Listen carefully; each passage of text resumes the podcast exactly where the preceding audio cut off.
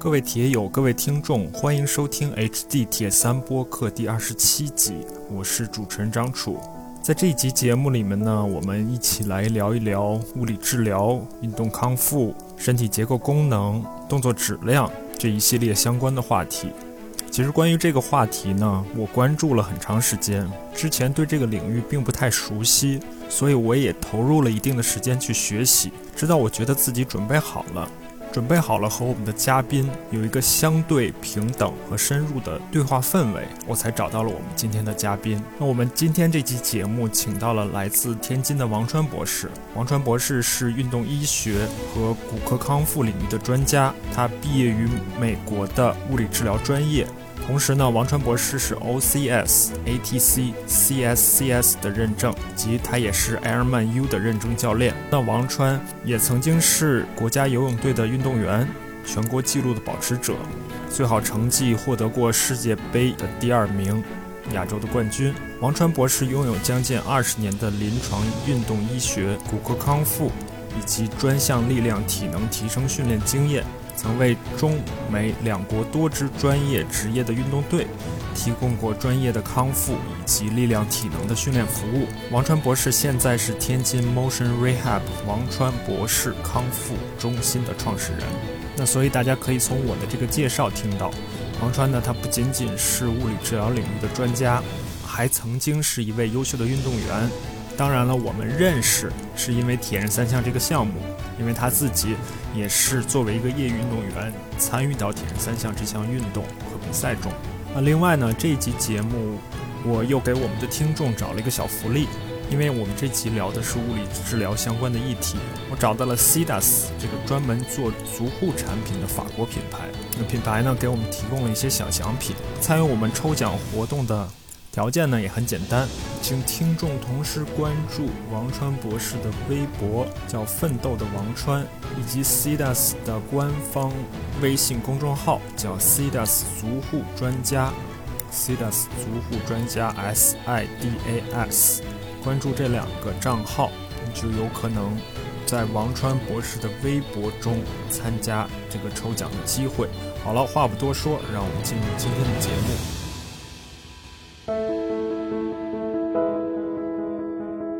今天很高兴来到王川博士位于天津的这个工作室。嗯，看王川博士也穿着他们工作室的专业的衣服，叫王川博士运动医学康复，对吧？对对对。嗯，你们的这个嗯运动康复，你们的正正式的名字叫什么？你们这个工作室？我们工作室正正式名字英文叫 Motion Rehab，Motion 是运动，Rehab 是康复。嗯。然后呢，我们就叫，然后在下面就叫王川啊博士运动康复中心。运动康复中心。对。所以呢，这个运动康复这个事情是我们今天的一个主要的议题。是。包括物理治疗。嗯。包括运动康复和物理治疗到底是什么？它们之间的关系是什么？其实这个话题呢，我准备了很长时间。我也有一些做物理治疗、运动康复的朋友。是。嗯，可能。这一部分呢，是我们之前的节目也没涉及过，但是呢，是整个的运动领域非常大的一块儿。我们之前可能更多的聊这个运动训练、对运动生理这一块儿，对对对。但是运动医学的重要性和这个重量级，可能是跟我们之前聊的那些内容同样的。我自己其实对这方面是不太了解的，所以为了准备这一块儿的话题，我自己也学习了一些。另外呢，就是我觉得铁三也算一个宝库吧。认识王川博士也是因为王川博士自己 也玩铁三。是是是。刚刚我们录节目开始之前，他还问了我好多关于铁三训练本身的问题。本来是我来问他，呃，运动医学和和和康复的事情，然后他他又问了我好多铁三训练。那我们就从王川博士他自己的经历先开始吧。好，好吧。那这样。对，嗯，首先呢，非常开心的今天能跟就是张楚我们一块聊这个呃运动康复或物理治疗，甚至和有关和我们铁三方面的，对吧？是这样的，我的先和大家就是介绍一下我的个人经历，就我个人的经历相对来讲还比较丰富，嗯，属于一个非典型，因为小的时候呢，我是这个练游泳，我是游泳运动员。然后九十年代的时候呢，在国家队呢，嗯，八年代表中国国家队呢参加过亚运会啊、国呃全运会啊，甚至甚至世界锦标赛等等。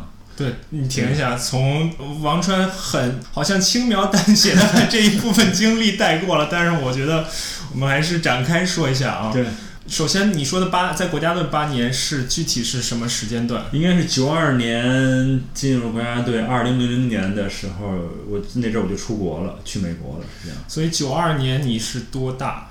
九二年的时候我十四岁，十四岁就能进国家队吗？对，因为当时我第一次参加呃全国比赛的时候，就拿了一个全国第二。啊，所以说实话，这个情况觉得啊，很多人觉得啊，十四岁就拿全国第二啊，十四岁就进国家队怎么怎么样？但是我从现在看，我觉得当时是应该拔苗助长了。等于实际上我在少儿的时候就是年龄组的全国冠军嗯啊，然后一步两步，这个嗯就属于在夜校，然后呢。那个进入了中学之后呢，你等等一下，我再打断一下，嗯，因为我们之前的节目也有几位游泳运动员出身的嘉宾，包括赵勇，包括嗯党旗，对，他们都是走的比较专业的游泳路线了，是。所以你应该也是。但是你说你是中学，那相当于你没有进体校的那一条路吗？其实这个，所以说非非典型的，嗯这个实际上当时是一个很有意思的事情。我小的时候就跟赵勇啊他们的嗯。其实是一样的，在小学的时候就是夜校，嗯。然后呢到了毕业的时候，由于我的成绩非常好，嗯。就自然而然的要进到专业队，嗯。对吗？所说专业，在专业队呢就没有办法学习，对。但同时我小学的时候学习又非常好，啊。所以呢，我我都可以考到了我们在天津市呢。嗯。最好的重点的的中学。嗯嗯嗯当时呢，我的父母呢就说绝不能啊、嗯，放弃学业，放弃学业，嗯宁可不进队，嗯也不放弃学业。嗯所以呢，就和我们当时的这个游泳中心嗯的领导，达成协议，呃，其实一开始是针锋相对，嗯嗯针锋相对。嗯嗯，然后呢，因为因为领导就说王川游的这么好，必须进队，嗯，不进队的话，这个是天津市的损失，对，确实是。嗯然后呢，我们家的意思就是说，如果不学习，肯定不进队。就是比如说，就宁宁愿我就以后不游泳了，也也不进队，因为我们家，我我母亲是学医的，嗯。我父亲也是就是呃所所谓的公务员嘛，嗯嗯。就是知识、嗯。知识方面，嗯。而希望我能够学习。嗯所以呢，到最后来讲的话，就是有那个达成了一个协议，从来没有过的一个协议，嗯。就是我在初中的这三年，嗯。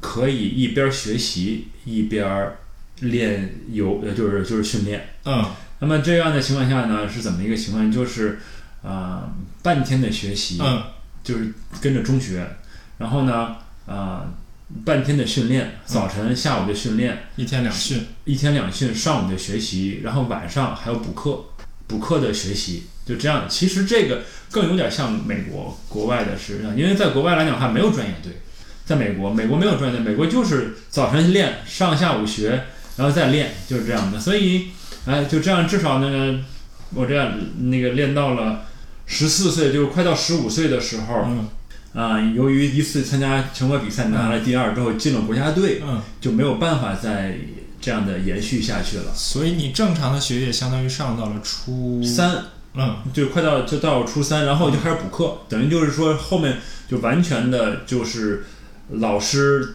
到每周晚晚上到我的宿舍，你说后面是指的初三之后，对，是这样的，这个也也是一个挺那什么的，就是等到最后我没有再上学了的时候呢，嗯，我们家就说，那么就用晚上的时间请家教。当时我当时的我的那个年代就请家教来学习，所以呢，嗯，主要以英语和数学为主。哦所以在我我记得很清楚，因为什么我最后出国读运运动医学，当时没有几乎没有太多的中国人，我还能跟得上，是因为我还在所谓的高中的阶段，我我在国家队的时候，我已经把这个大学英语，或者是当当年的叫新概念，新概念的四册我都。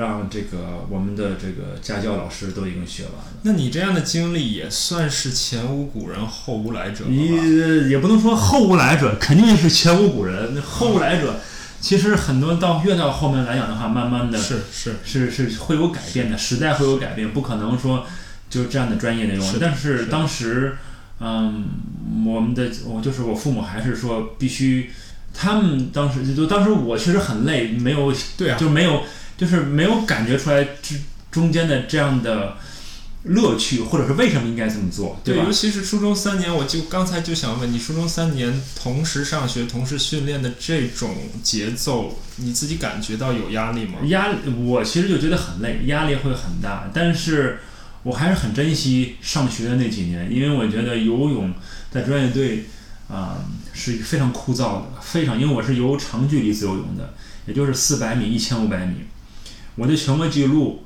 是在之后两代。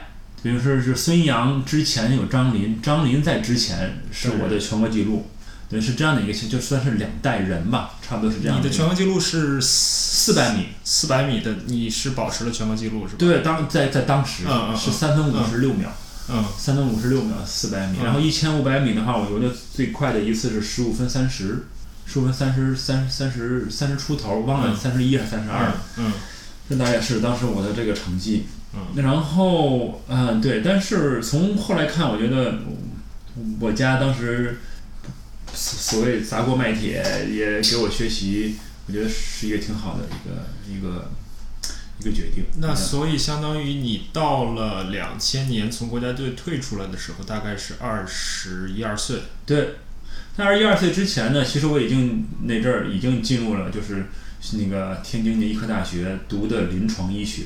那那相当于你在大学的时候也是一边训练一边大学的时候像是这样的，因为那个当时我们是按照优秀的运动员，这个没有考这个进入的没有高考，这嗯确实嗯就是这种进入的大学嗯医学院嗯。但在医学院里面来讲的话，也不是那么的，就是学习的那么的嗯系统。嗯不是不是那么的系统，只是只是，其实大多数的情况下，只是跟着大伙儿一块儿学，然后差不多就是这样的一个情况。嗯但是等到我出国之后，由于当时在美国的时候不太承认国内的医学的，嗯嗯所以呢又我又重新再学，至少学了一大部分。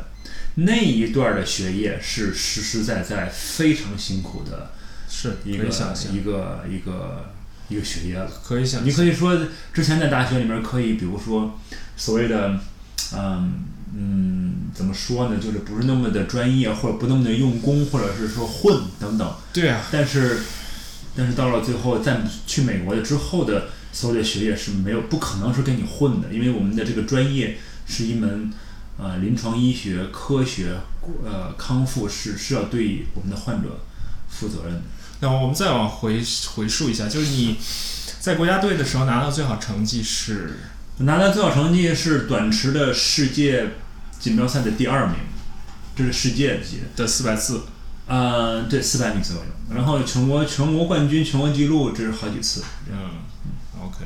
那两千年之后就去了美国，对，去了美国之后就直接读的他的硕没有硕士还是实际上是这样的，在美国来讲的话，又花了差不多，因为那阵儿我在国内已经已已经是临床医学的，就是毕业了，嗯是这样的一个嗯情况。嗯但是在美国来讲的话，重新又又又读了两三年，是以这个叫运动医学。运动医学有点像 ATC 这种叫 athletic training，就像你说的 ATC。嗯它这主要的是为了一些运动员的场上场下的受伤的这些。嗯然后读完那个之后，然后又又读了我们叫 DPT，叫嗯。Doctor of Physical Therapy，也就物理治疗的博士。博士是这样的。但在中间来讲的话，实际上由于我已经有啊、那个国内的这个临床医学的本科毕业证等等的话，我在那边啊、也带了一些这个相关的这种工作经验，就只是这种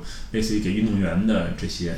嗯。然后呢，在这这这在这期间，我考的那个就是美国最顶尖的这个叫力量体能师，啊叫 CSS。系列的证书，我看你门口工作室门口也挂了一些对所以呢，就是体能叫体能体能力量叫 CSS，然后呢，防护运动防护叫 ATC，也就是美国的，这是我的美国的执照，执照是吧？对，然后就是那等一下，你那你当时决定学医是不是多少也受了家庭的影响？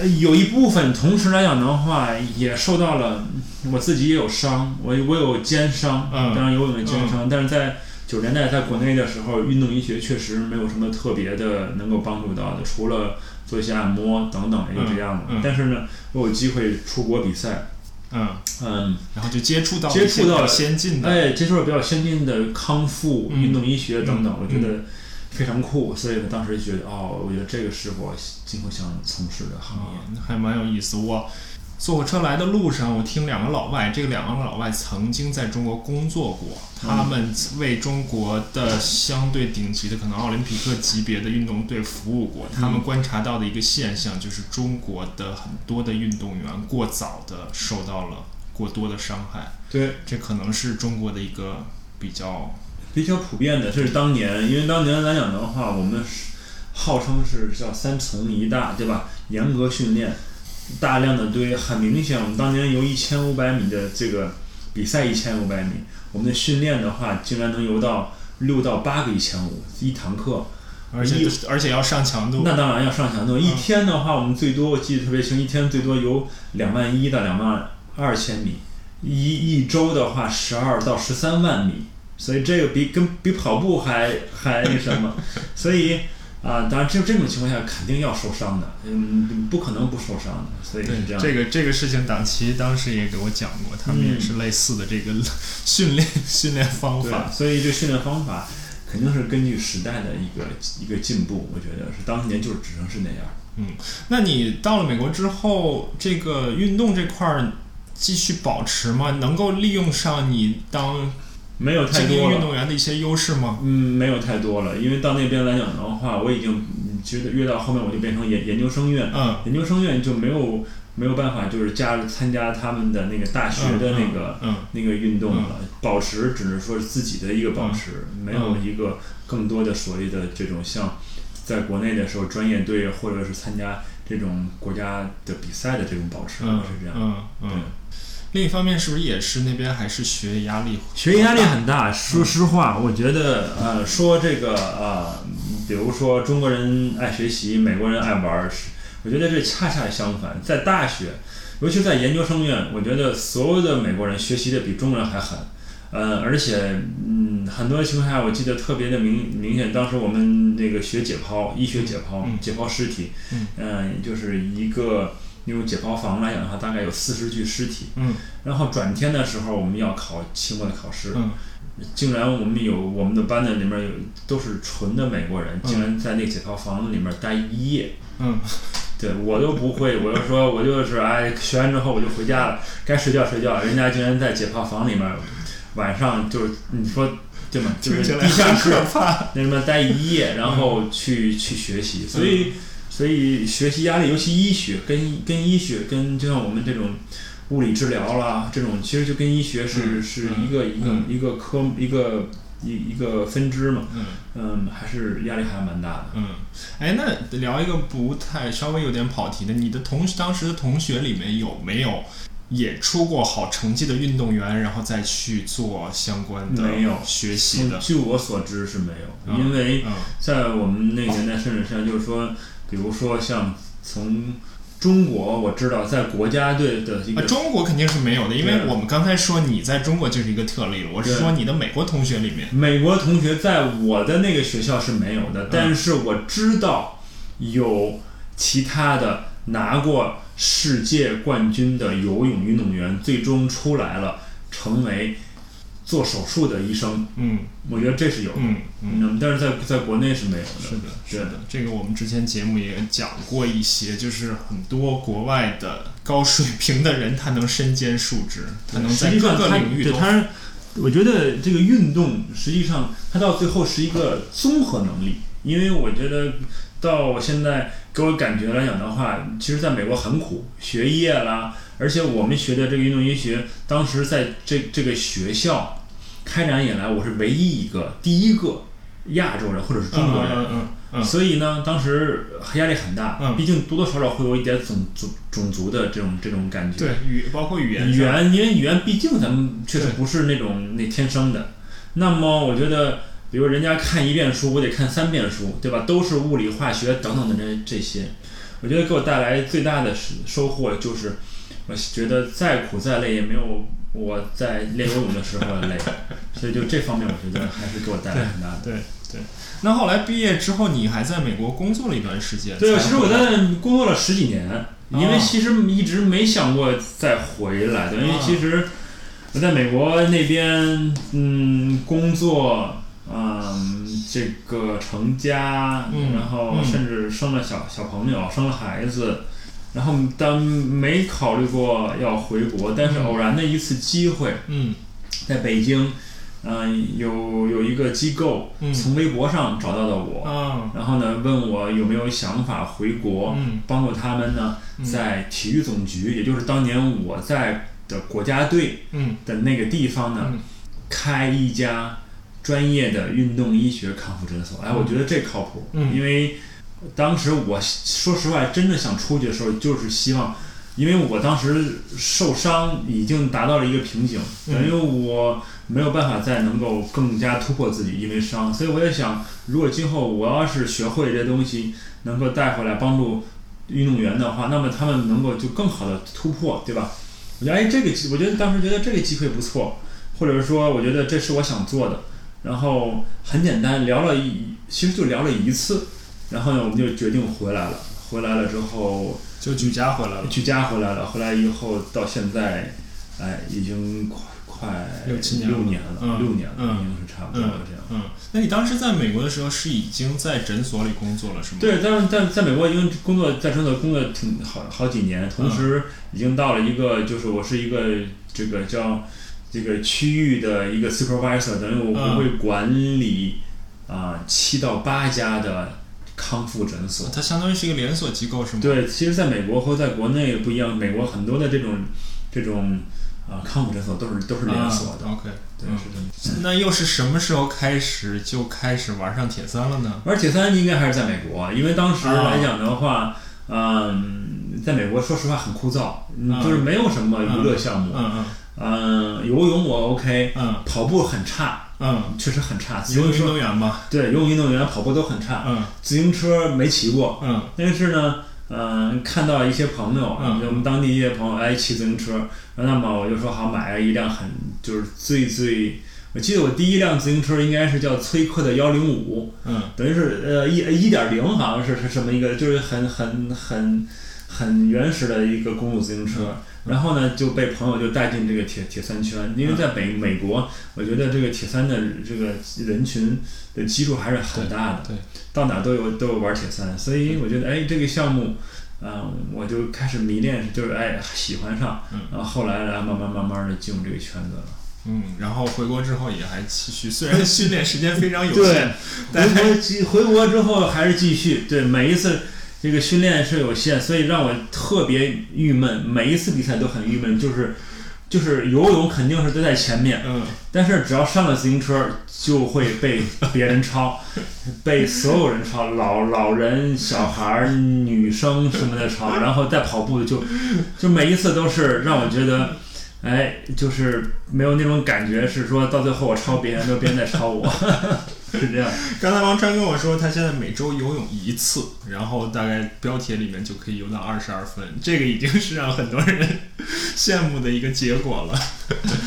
嗯，好啊，那我们下面就正式开始聊一聊物理治疗这个事情吧。那我觉得你工作室用了运动康复而没用物理治疗，是不是也是因为运动康复给普通人感觉更容易理解一点？有没有这这样的原因？我觉得是非常有的，因为实际上，在国内的，嗯、我们的普通人对于物理治疗这个词相对来讲会有些陌生的，他们不太清楚到底这个物理治疗是做什么的。但对于运动康复来讲的话，可能会更相对的理解的会更更容易一些。其中包括第一，运动，嗯。对吧？嗯。你的伤病可能会跟运动有关，或者嗯不跟运动有关的，但是呢，我们可以通过运动等等这些方式呢，来去帮助解决它。嗯。然后第二个词康复，嗯。康复代表就是说，好，我受伤了，嗯。我做一些什么什么样的什么样的一个情况，嗯。嗯。不管是训练、手法、理疗等等嗯，能让我康复。所以呢，这个运动康复呢，相对来讲，相对于大众人们能够更呃就容易的理解，嗯但实际上。真正的我们的这一个行业的专业的词叫物理治疗，叫嗯 physical therapy。嗯，那么这个这个词来讲的话，实际上是一个更广义的一个词。，我我也是这么理解的，就是运动康复其实只是物理治疗支的一部分。对，是它的下面的一个分支。物理治疗里面，其中包括有比如说运动康复，有神经康复，有心肺康复。嗯，我们有很多的老老年人或者是什么叫这如果比如做了心脏手术，他也需要康复，那叫心肺康复。有儿童康复嗯，对吧？然后甚至还有这个女性，我们叫这个 women's health 女性康复。嗯所以呢，整个整个来讲的话，在物理治都在物理治疗的下面，嗯然后分到下面的不同的专业嗯而已。嗯物理治疗是顾名思义，它叫 physical，就是物理方面。物理方面代表它是不用化学。什么叫化学？就是比如开药，就这样，这叫开叫化学，就物理方面所以这也是为什么物理治疗跟骨骼、跟肌肉的有关。联系会比较紧密。对，它主要是以肌骨嗯这方面嗯，包括我们的这个肌肉、骨骼、韧带，甚至神经，就这些嗯啊的一些功能方面的受限嗯或丧失或等等，然后通过康复来去恢复它的功能。嗯嗯，举一个很直接或者我们很常见的一个例子，就是你作为一个运动员，假设你在运动过程中受伤了，那我们现在常见的场景有可能是你去医院挂个号，找医生帮你看一下。如果是你觉得急性比较严重的，也再或者呢，你有可能去街边找一个按摩店，让别人帮你呃这种类似的按摩推拿师帮你揉一揉，对帮你去解决一下你遇到的问题。对但是呢，像如如果我们了解这个东西的话，我们是不是应该先找到物理治疗师或者物理治疗的这种机构，我对，们来我们应该实际上真正的情况下，应该找到这种专业的物理治疗机构，然后就是这样的情况下，由呃我们来去帮助你做一个评估，是这样的。因为比如说，还刚才拿那个张这个举的这个例子啊、如果这个嗯跑步爱好者他觉得呃膝盖的不舒服等等。那么他要去去医院，然后找一个骨科医生给他看。那么骨科医生通常情况下主要看什么？看片子。对对，可能看片子，看了一两分钟不会给你做检查，一两分钟哎片子上问题不大。那么两种情况，那么你就说好回去歇着，给你开点药，然后歇着。那么你可能会问他，那我后续该该怎么跑？他可能就说那就别跑了，可能是这样的一个情况，你就休息。那对于普对于很多的与那个呃不要患者或者是我们的大众啊不跑，嗯，觉得对吧？就是觉得不习惯，或者是觉得嗯为什么我非要就就就就就放弃了这项运动？对。然后你要说按摩的话，可能它只是帮助你将那个暂时的缓解，但是真正的问题可能还是需要去找到。嗯那么在这种方问题情况下呢，还是需要像我们的这种运动康复物理治疗的嗯治疗师们嗯给做一个全面的评估，嗯功能方面的等等，嗯来帮助到他，是这样。嗯，那你觉得物理治疗算不算是一个新兴的领域和职业呢？是根据人们日益变化的生活方式，或者说根据人们对自身身体功能的更好的追求而产生出来的？我明白这个意思。怎么讲呢？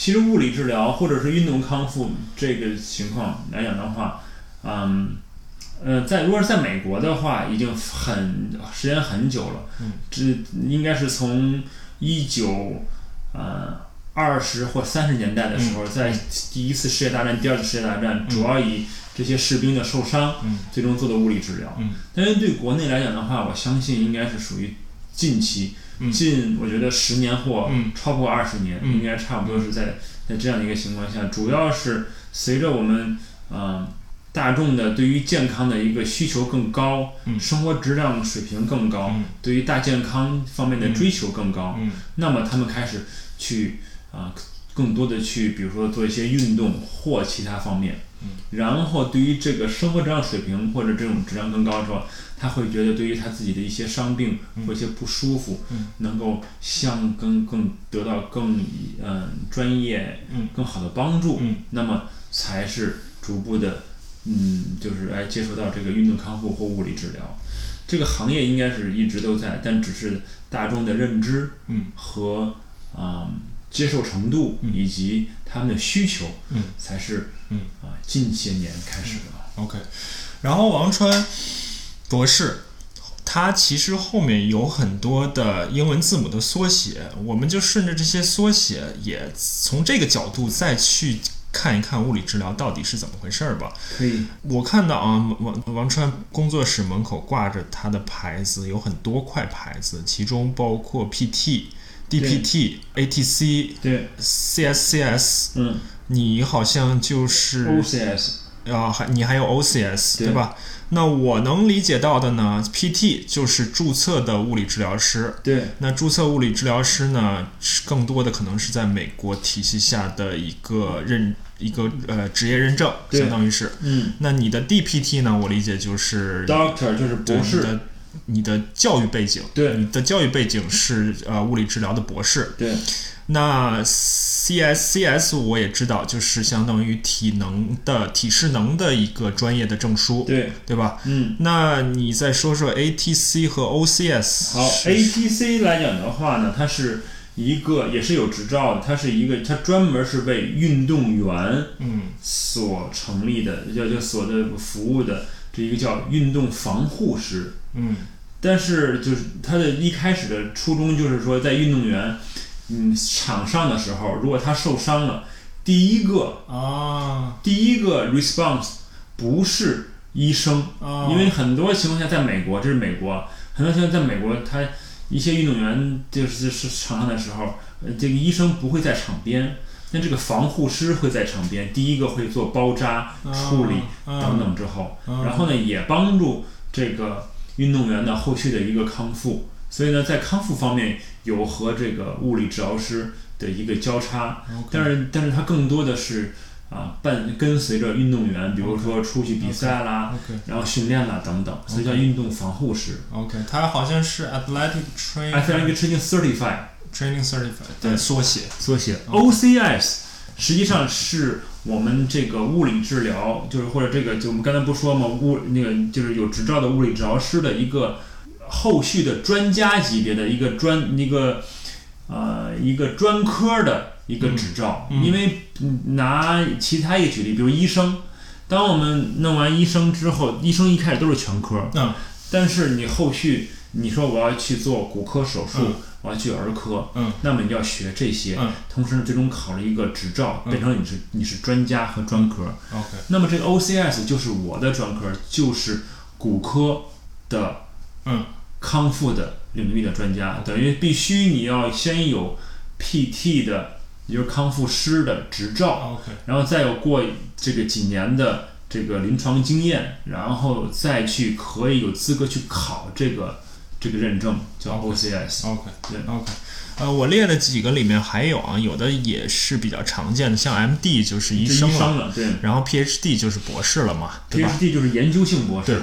对，嗯研究性博士。那还有几个我不是很理解，像 DC 是什么？DC 是 Doctor of Chiropractic，就是叫整脊师。啊啊美这个 DC 只有美国有，嗯甚至欧洲可能还有一点，嗯就叫专门是专就是就是这这一个行业就是整脊，嗯，对，学的叫美式整脊，就是这样。这个这个我们可能有机会再说吧。对这到底整脊是什么东西？嗯呃，那还有像哎 SCS，ICS 的话？其实跟 OCS 是相近的。OCS 是以骨科为主，SCS 是运动为主的一个、一个专专科。嗯但实际上呢，它有点儿有点儿又又有一点儿去偏向于那个刚才所说 AT、嗯 ATC 的那种叫运动防护这方面。OK，然后最后一个 COMT COMT 是什么？COMT 来讲的话，这是属于这个，嗯，它不是一个执照，也不是一个行业的一个认证。它是一个，比如说我们物理治疗师下面的一个一种技术的认证，啊。它不是一个行业。比如说我们有啊一个 Mulligan 会有一种手法技术，嗯它是它是这一类的认证，嗯。所以相对来讲和刚才那些都不一样，它是下面的技术认证。，OK OK，所以就是其实说了这么多，大家也不一定说对物理治疗的这个领域特别明确了，因为我们从我们刚才聊的，大家可以能感觉到，就是物理治疗这个领域和运动医学。和按摩、和整脊、和体能教练其实都是有关系的，他们之间可能是顺序的区别或者优先级的区别，但是他们之间也很有可能是合作的关系，对吧？对，因为我们都有交叉的，因为我们在做物理治疗、运动康复，你多多少少会嗯接触到手法，对吧？手法治疗、按摩了、整脊了，啊、多多少少会做到体能。如果是运动员的话，你需要知道这个体能的恢复和受伤伤病的康复这些。所以呢，如果呃一个物理治疗师或者是一个专家级别的，像这个骨科运动医学的话，那些方面他都会先有有相关的经验，嗯，是这样的，所以也在另一方面，他们就属于一个多学科的一个合作。嗯，这样。我我听到过一种说法啊，你看对不对？他说物理治疗其实是什么呢？是涵盖伤病到运动表现之间这所有领域里面的事情。所谓伤病，就是他说的是 pain，然后所谓运动表现，他说是 performance，就是在 pain 和 performance 之间，你能想到的所有的都有可能跟物理治疗有关。对，可以这么说。嗯对，可以可可以这么说，因为嗯，你包括疼痛啦、伤病啦，最终的恢复功能，甚至运动功能等等等等，嗯这些都有都含在物理治疗的这个范围之内。对，然后今天我在王川诊所里面坐了坐，也看到他的诊所里会有各种各样的，我们叫患者吧，来，所以我就跟王川开玩笑，他打交道的人会是各式各类的人，是。从从小朋友到、嗯。到我们成年人到老年人，嗯，这是年龄段，然后呢，也可以从从自身的这种功能和健康程度来说，有可能是这种病患者。也有可能是这种高水平的运动员，是。或者业余爱好者，介于两者之间的业余爱好者，或者是普通的上班人群等等等等，这些所有的人你都会接触到，是，嗯，通过小小朋友，对吧？小朋友来讲话，比如那个平足啦、脊椎侧弯啦等等，上班族那个疼痛管理、颈肩腰腿痛，嗯对吧？嗯运动爱好者，跑步、自行车、铁人三项、嗯高尔夫等等，嗯甚至运动员，嗯对吧？专业运动员，像我们 CBA 啦，嗯然后中超啦，嗯，然后田径啦等等，嗯这些都有他们自己该做康复的地方。所以你上午跟我描述的你们主要的三四个工作领域，你能再重复一下吗？我觉得第一个就是我们如果受伤的话，我们要有要有保守治疗。保守治疗就是在你没做手术的时候，我们通过我们的保守康复，包括手法啦、康复训练啦、矫正啦，然后你患者教育，甚至理疗等等等等，帮助我们的患者来去恢复啊，消除症状疼痛，这是第一方面。第二方面来讲的话，我觉得我们是术后，如果这些患者比如说有一些韧带，像我们很很平很常见的一个叫前叉前前十字韧带嗯撕裂，嗯。然后做了手术，嗯。或者半月板做了手术，嗯。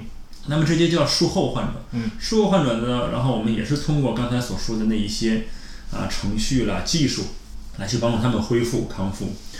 然后第三类来讲的话，我们可以做的是类似于这种所谓的啊、预防，嗯。因为很多的我们的客户、患者等等，他们希望啊、避免受伤，嗯。他们之前受过伤，嗯。但他们希望避免受伤。避免受伤来讲的话，我们会帮助他们去做一些，嗯、这个所谓的这种叫运动损伤筛查嗯。和啊综合能力表现评估，嗯。对吧？嗯。如果是一些我们的业啊、体育爱好者，嗯，哎，有的时候我们会一年帮他们做一次或两次，嗯。能够给他指出一些不足或者是风险。嗯嗯，之后来讲的话，通过我们给的一些建议来去弥补这些风险，来去达到避免受伤的一个一个一个目的。嗯这是第三。嗯最后来讲的话，还有一些包括我们的这个体态的矫正啊，嗯还有这个其他的一个比较基础的方面的矫正，这些是这样。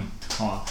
嗯，本来我是想跟王川聊两大部分，就是刚才我们说到的这整个范围里面的两个极端吧，一个是伤痛、受伤的问题，一个是运动表现的问题。但是我觉得呢，我们因为我们时间有限，所以今天我们先聊一下运动表现相关的关的我能想到的一些问题。关于伤痛的问题呢，我们找机会再聊。因为我们很很多的这个我们节目的很多的听众也都是业余爱好者嘛，他们当然他们也可能会面临伤病的问题是啊，但是呢，另外一个他们很关心的就是自己的运动表现的问题。那运动表现呢，我们之前之前聊的更多的可能还是从生理上面，从训练方法上面的这些东西，但是我们很少去从动作本身，或者说从身体的结构、功能去考虑这件事情。我看到有一个很有意思的例子，就是如果你把这个问题放在医院里面，就好像你只关注你要做什么手术，你要吃什么药，而不关注你的这个疾病本身到底是怎么回事儿。他用这么样一个比喻去比喻，到底是关注训练方法，还是关注自身的动作质量的这个问题。刚才王川也提到了，就像会我们一般人都会做去做体检嘛，对，那体检更多的是从整个身体机能的角度，嗯。从健所谓的健康的角度，嗯。去给你做一系列的评估和筛查的工作。但是呢，从动作的角度，从身体功能结构的角度，我们似乎，反正我是没有做过，我不知道在你经手的案例里面，现在有没有运动员、业余运动员开始有这个意识，说我在从事某一项运动之前，或者说我定期我来做一下这样的运动首先，我觉得对于业余运爱运动爱好者来讲的话，这样的情况并不那么的多，嗯。因为他们多最多的情况还是说，哎，在不舒服的之后，嗯。然后呢，来去找到了我们，嗯嗯。然后呢，等我们帮助他之后呢，我们也会给他做一些好，你的伤病就是你的这个受伤的地方，我们可以处理，嗯。但实际上我们要要放大一个我们所谓的这这 big picture，嗯。因为你的你的这个受伤可能原因是一个 local，就是这个都这个这个呃这个小的这个地方，嗯。但是你这整个的运动嗯。来讲的话，到底是什么？比如说你代偿啦，你的稳定性平衡啦，嗯那么我还是给帮他做一个这样的整体的评估。嗯就做完整体评估来讲的话，嗯很多情况下，他那个疼痛或那个伤病的那个地方，只是一个受害者，是一个结果，原因可能不在那儿，原因可能是在其他的。嗯这个这个地方，嗯所以呢，这是啊、给业余运动爱好者，但是专业运动员来讲的话，很多情况下我们会定期的给他们做一些这类的评估，因为他们的强度太高，嗯所以呢，就争取能避免伤病，因为他们只要一受伤的损失还是、嗯还是还是比较大的，嗯是这样的一个情况。嗯，你能给我们简单介绍一下，如果你去做一个运动的筛查或者评估，有没有一些不针对运动项目的一些相对通用的一些对方，法？首首先来讲的话，我会先看一看它的整体的一个姿态。嗯对吧？因为我看，呃，我们之前聊过，或者在这边写过，比如说所谓的上下交叉综合征等等，对吧？我我要看一看，但是，嗯、另外一步说，虽然它有可能姿态方面并不那么的啊、正确，但并不代表着它必须会有产生问题，嗯嗯，对吧？嗯但是呢，这些东西我会先把它记录下来，嗯如果它有相关的问题，嗯蹦，那么它的这个姿态方面的。嗯问题，或者它姿态方面的所导出的这样的结果，就有可能让我们需要去调整。嗯所以呢，首先我们会看看姿态嗯是什么一个情况，嗯然后我们会看一看它的整体的灵活灵活性，嗯就是我们的关节的灵活度，嗯嗯它的大的肩啦。嗯啊、腰椎、胸椎。嗯大部分的情况下，我觉得很多的胸椎相对来讲比较紧张，导致了它的旋转相对来讲会受限一些。嗯然后如看完这个关节的活动度，那么我们更需要去看一下相对关节的稳定性，嗯对吧？嗯我们知道有一些关节是需要活动，但有一些关节是需要稳定。嗯那么在这些方面看一看，它哪些地方稳定性差嗯啊、同时来讲的话，导致了它的啊、这个力线的一些变化。嗯，这个力线的这样，比如对于下肢来讲，相对比较明显。嗯，比如说我们的膝盖的内扣外翻。嗯，比如说髋关节的内收。嗯，甚至脚踝。如果有有有有一些足那个平足的话，嗯，它是否会有一些外翻、嗯塌陷等等，就这些我们需要看。嗯。看完之后，我们再看它的整体力量，嗯。看看它哪里的力量相对来讲弱一些，或或更我们更看重的是不平衡，嗯。因为我在我们的运动医学当中，感觉两侧的弱会比一侧强一侧弱更好一点儿。啊我们宁愿你两侧都弱，啊但是不希望你一侧强一侧弱，那样的情况下反而会更出现问题。嗯所以呢，我们会找这些不平衡的地方。嗯通常情况下看两侧的这个不平衡是，比如说超过百分之十，甚至或者更多，那么说明它多多少少就会有些问题。嗯就这些都看完之后，然后我们再根据它的运动，再做一些它的跟它运动相关的一些哎专项的一些评估，嗯嗯是这样。嗯，刚才王川提到灵活性、稳定性，我们说说灵活性、稳定性的重要性吧。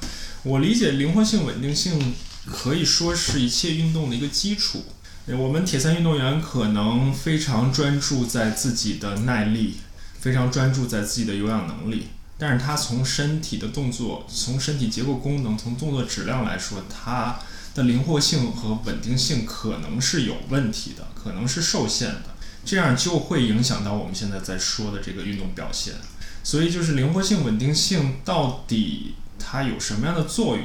或者我举一个例子，就是王川觉得自己现在的灵活性就有所下降。对的，我说你作为一个游泳运动员，那灵活性应该是不错的呀。嗯因为我作为一个游泳教练，我面对我的业余运动员的时候，我经常会很经常会看到他们各种各样的灵活性的问题，肩关节的灵活性的问题，呃，胸椎的灵活性，髋关节的、踝关节的，就这几点，这四点吧，我觉得非常影响到他们游泳过程中的表现。对，嗯所以其实这方面来讲的话，对于啊、所谓的灵活性和稳定性，都是和通常是和自己一个相比较的。嗯很简单，就咱拿游泳呃来来讲的话，如果我们的肩关节的灵活性好，我们的这个胸椎的话，整体的躯干的这个旋转好，那么给我们的自由泳带来的这个效果，或者是每一下的这个效果，那么就能够大大的增加。嗯举个例子，我平常的时候游泳的时候，二十五米大概呃正常情况下能滑到十二下左右，嗯对吧？十二下左右。嗯那么就是因为如果我要是能够更伸展一些，嗯带着旋转一些，嗯那么我会更省力，嗯同时呢，我并不慢，对吧？因为是是大概是这么一个情况。嗯那么还是咱拿铁三来讲的话，这就是运动表现。如果你把灵活性这个增加了，那么可能你的效率就会提高，你又能降低你的这个呃压力和降低你的这个这个就是这个负荷，同时呢还游得更快。嗯那么稳定性也是一样的。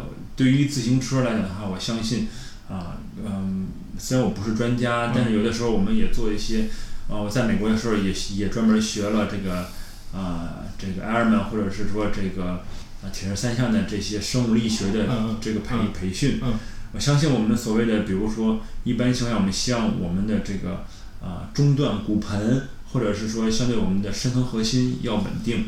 这样稳定的情况下来讲的话，在我们蹬自行车的时候，啊大腿啊这个髋关节的发力时候会可能会更均匀，或者说更有效。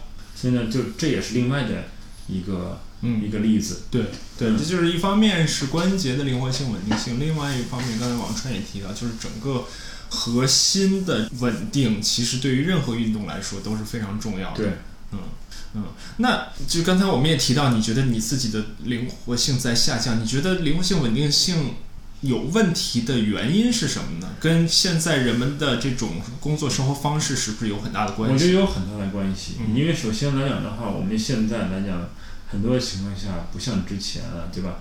我们一出门儿就坐车，嗯然后出来之后很少走路的不多，嗯也不上下楼梯，直接上电梯。嗯上完电梯之后，然后工作在那儿就坐，嗯一上午做一下午，嗯很少去做其他方面。嗯所以这些长时间的在一个位置下的一个保持着一个位置或者是不动的情况下，很容易导致我们的僵硬，嗯对吧？而导导致我们的僵硬，导致我们的这个这个关节的一个僵硬。同时来讲的话，我们到哪都都是坐着，对于我们的核心，对于我们的这个、这个深层核心的激活，嗯起到了一个非常不好的一个作用嗯。嗯，是这样嗯。我我听到一个说法，就是你坐着可以，你找一个没靠背儿的椅子，坐一坐。就至少你能够，因为我们现在说实话，谁不愿意葛优瘫，对吧？嗯能够越软越好，越舒服越嗯越越好。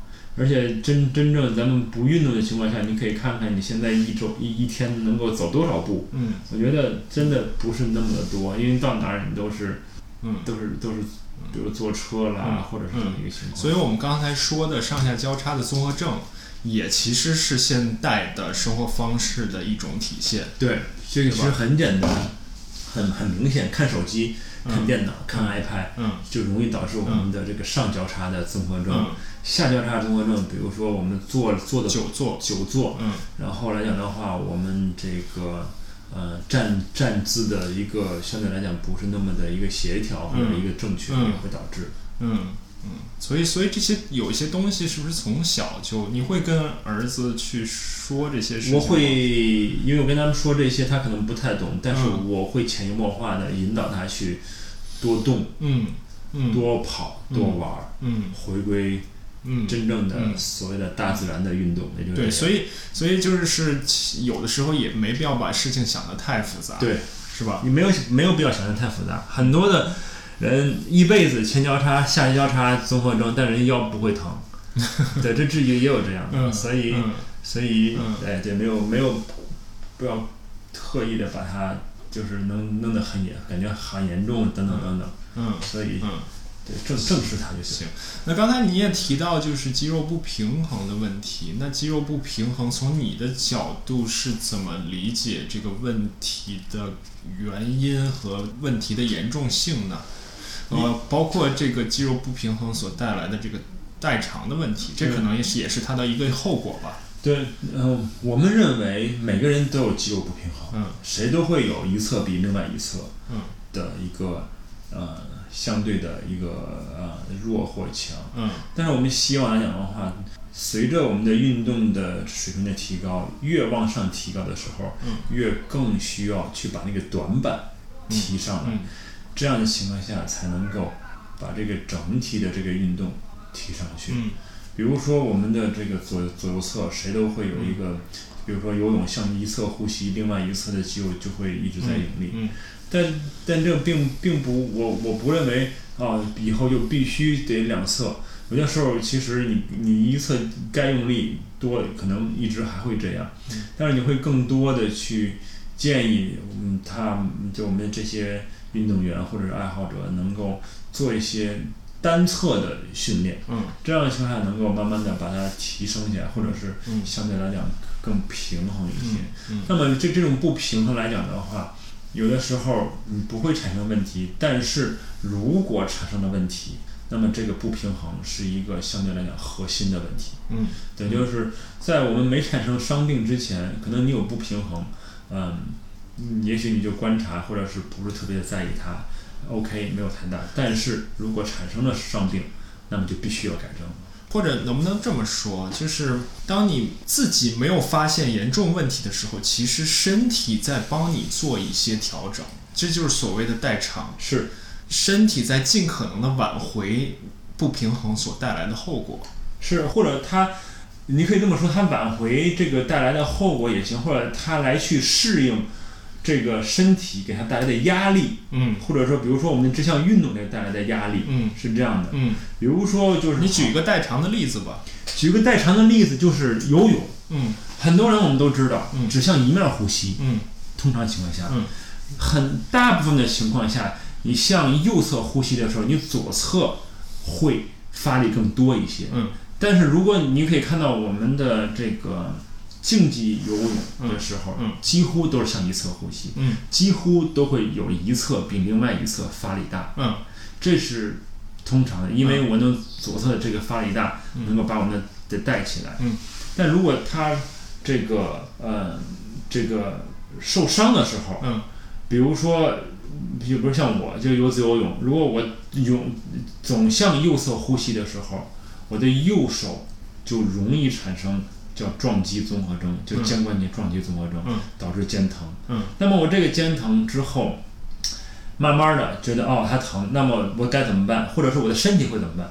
它会更多的去代偿为我做了更更多发力，嗯嗯久而久之，由右侧的疼痛转向了嗯左侧也疼了。，OK 对，这叫代偿性的 OK 产生问题。跑步也一样，OK，我听到一种说法就是，你的腿、腰，甚至你的整个的身体，如果出现问题，很有可能是你的足踝有问题，慢慢传导上来的。是这样情况下，我们嗯一个很简单的例子就是膝盖，膝盖几乎不是问题的原因。嗯我们的我只要看到膝盖的时候，嗯我都是看下或上，嗯下面是足踝，嗯。上面是髋。髋关节和骨盆，嗯。肯定是上与下的一些问题，嗯。最终导致了嗯。膝盖的疼痛。嗯，对，所以这就是我们为什么不能头痛医头，脚痛医脚，还是要找到问题的根源。对。这也是有经验的物理治疗师的价值所在。对，嗯而且我们肯定要要治疗这个膝盖疼，嗯但是一味的治疗而不看上与下的这个关系的话，嗯那么第一有可能不会根治，嗯第二有可能会重复性的受伤。嗯嗯，我们刚才说到不要把问题想得太复杂啊。看到很多人说，就是你从他们从婴幼儿的这个角度去看这个问题，就是大多数的婴幼儿整个的动作质量都是很完美的。如果人是在一个天然的状态下，一个正常、天然、健康的状态下生长起来的，那他基本上是不会有问题的。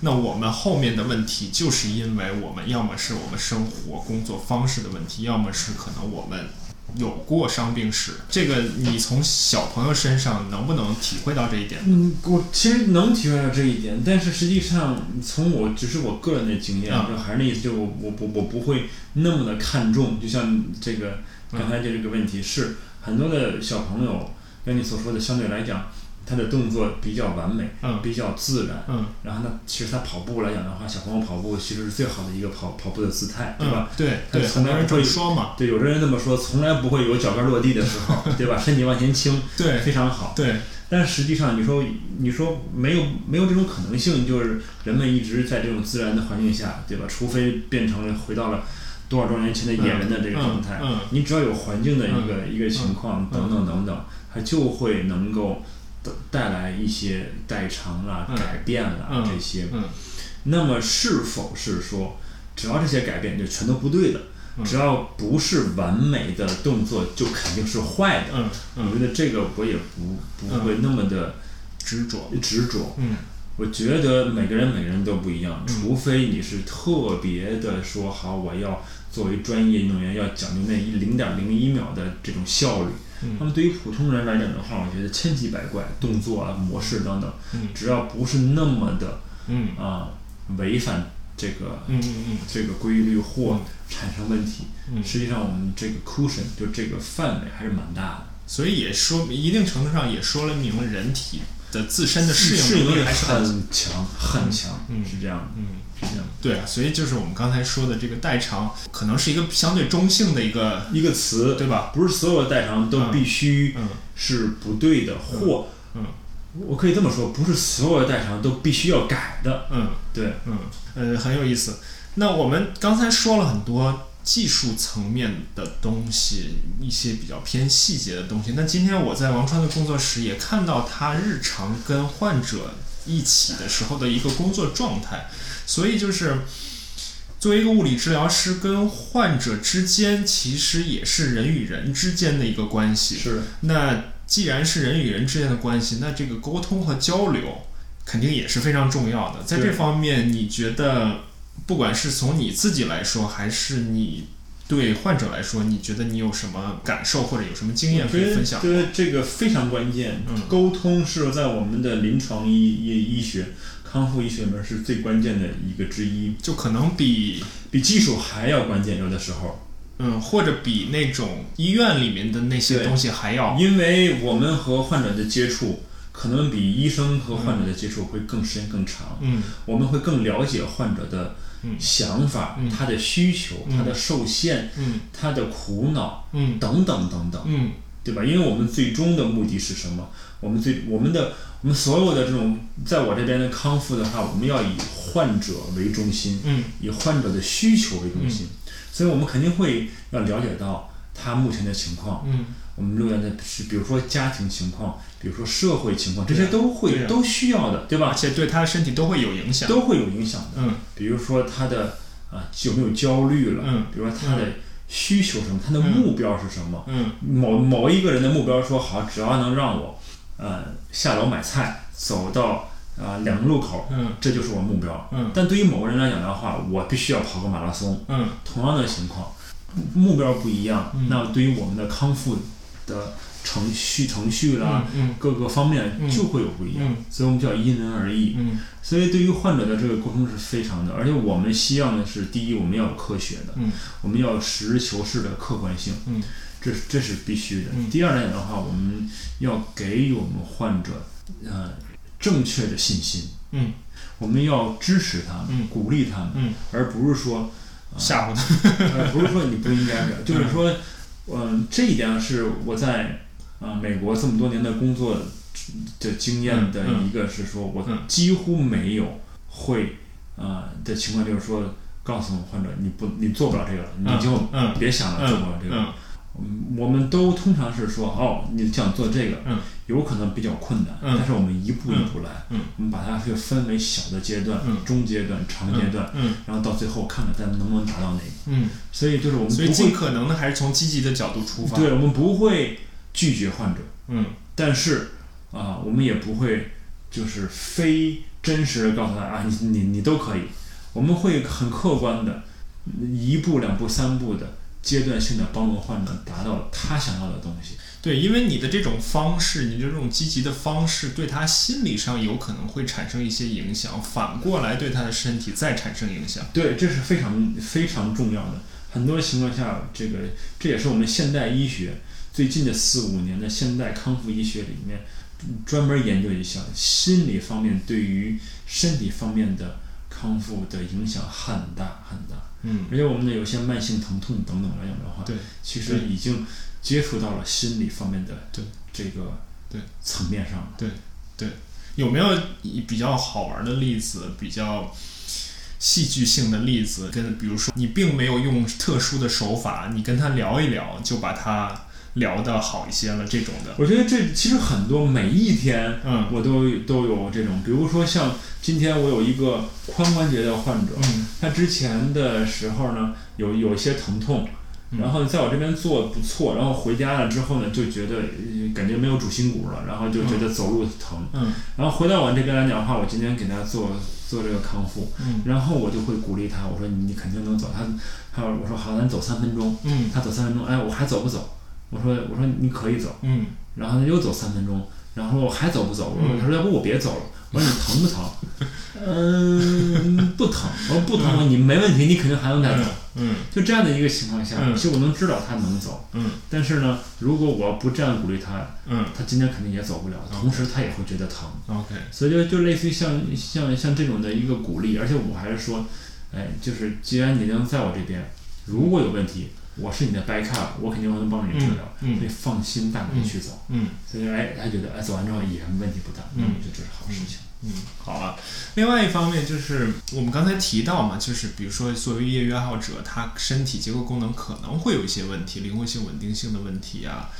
像在这方面呢，你可能如果他来找你看的话，你可能会给他提供一些建议。但你有没有什么方法能让他去坚持去执行你的建议，因为患者的依从性是一个很重要的。就我理解物理治疗领域不是说像你去医院医医生给你开一刀，然后你在病床上躺两天，这东西就好了。对，就非常需要患者的配合。是。那在这方面，你觉得？在这方面来讲的话，我觉得，嗯，首先物理治疗不是一天两天就就马上就好了，对吧？那怎么能让让我们的患者有依从性，能有一个？一个一个一这个就是是是，呃一段时间的这这种跟随的话，那么我们会根据患者的情况，把它分为一小部分一小部分。那分一小部分之后呢，我能让他呃变成就是说尽快的能让他感受到机体身体功能方面的一个进步。嗯，如果患者感受到了一个进步。嗯。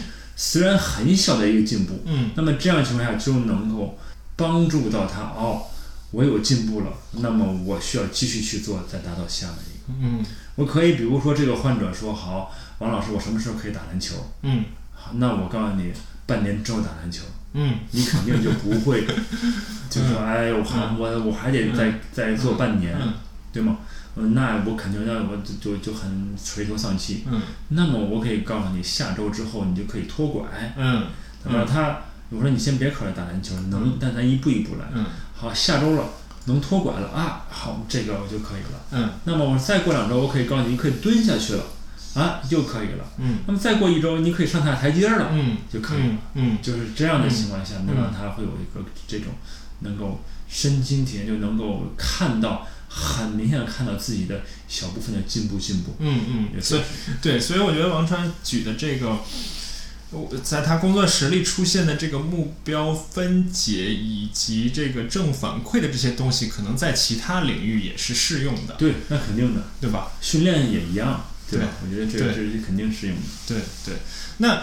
最后，我想让你再给业余运动员，因为我们可能有很多的听众是很很多都是业呃业余爱好者嘛，业余爱如何通过改变他们的动作质量，如如何提高他们的身体结构功能方面，从而提高他们运动表现这方面提一些建议。比如说，你是不是建议每个人都要做动作的筛查和评估？如果他们的灵活性、稳定性受限？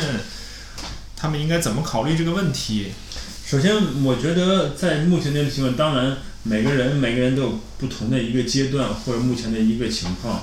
如果那我觉得，如果就我们的这个大众的这个运动爱好者，如果有产生过问题，嗯，比如说他有过受过伤，不管他是膝盖啊、髌腱炎啦、足底筋膜炎啦、跟腱等等等等，或者肩部的话，那么我还是建议他做一个筛查。嗯，这样情况他能够。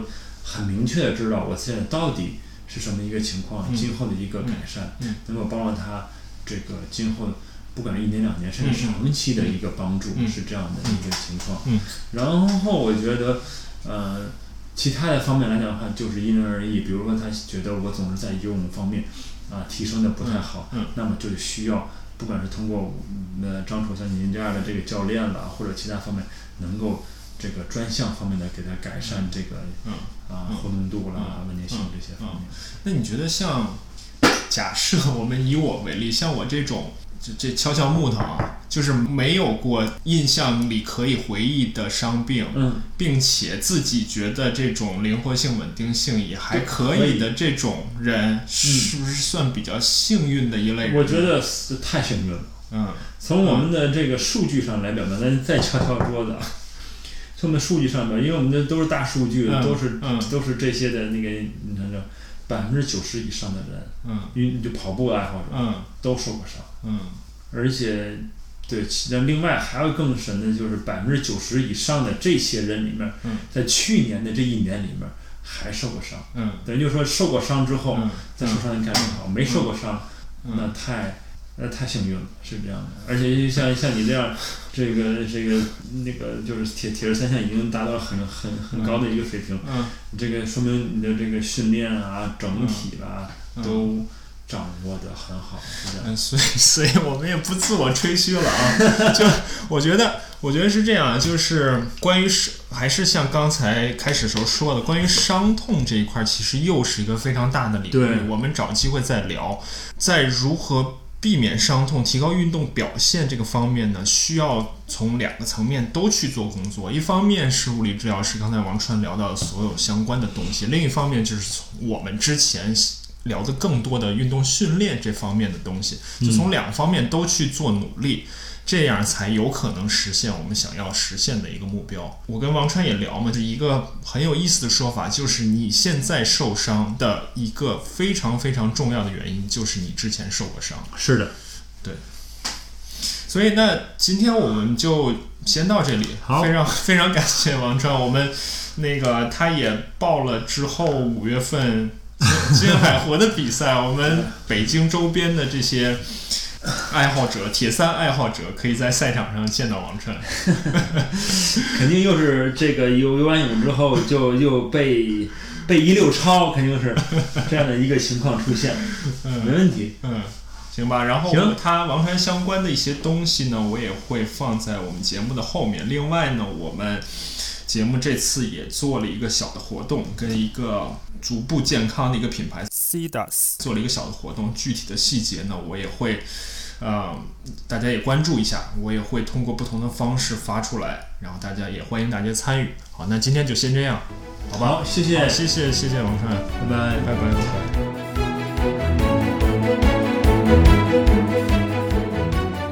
好，今天的节目就是这些，希望大家有所收获。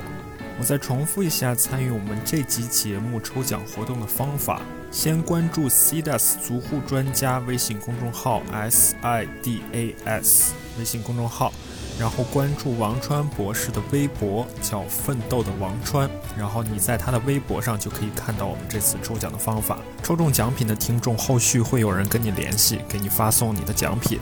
那能听到这儿的听众呢，我觉得应该算是我们忠实听众了，我很感谢你们。所以我也再重复一遍，就是希望你能够点赞、评论、转发我们的节目，这样对我们的节目是很大的帮助。同时呢，如果有你想听的话题或者你想听到的嘉宾，你可以推荐的嘉宾，你都可以用各种方式联系到我。我非常希望听到你们的声音。好，那就让我们努力训练，下次再见。